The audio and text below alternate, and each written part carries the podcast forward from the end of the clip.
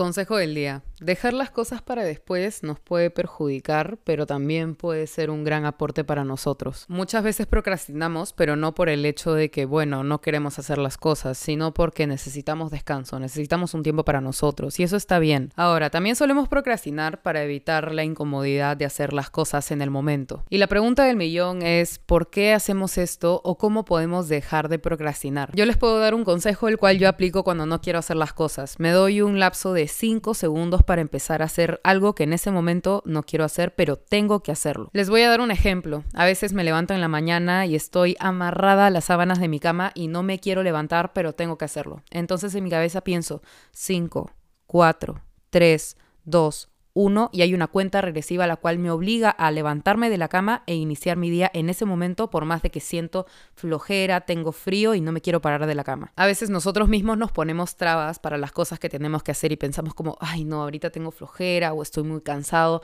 ahorita no tengo ganas de enfrentar esta situación, pero tenemos que hacerlo y cuando procrastinamos nos ponemos una traba a nosotros mismos al hacerlo. Y es por esto que, ok, está bien procrastinar si es que necesitas un cierto tiempo de descanso, pero si es que ya lo estás haciendo adrede y estás dejando de hacer cosas que tienes que hacer en ese momento, ponte esta regla de 5 segundos. Tienes 5 segundos para iniciar a hacer las cosas que tienes que hacer en ese momento porque son prioridad en tu vida. Yo sé que tomar esta decisión de dejar de procrastinar no es muy fácil cuando estás acostumbrado a hacerlo, pero créeme que si te pones pequeñas metas y realmente optas por el camino incómodo, pero que sabes que va a ser beneficioso para ti, ya que vas a tener un avance y vas a poder dejar de procrastinar poco a poco. Vas a ver cómo las cosas van a ir cambiando, así que desahuévate, deja de procrastinar si es que no necesitas del descanso y solamente lo estás haciendo por flojera.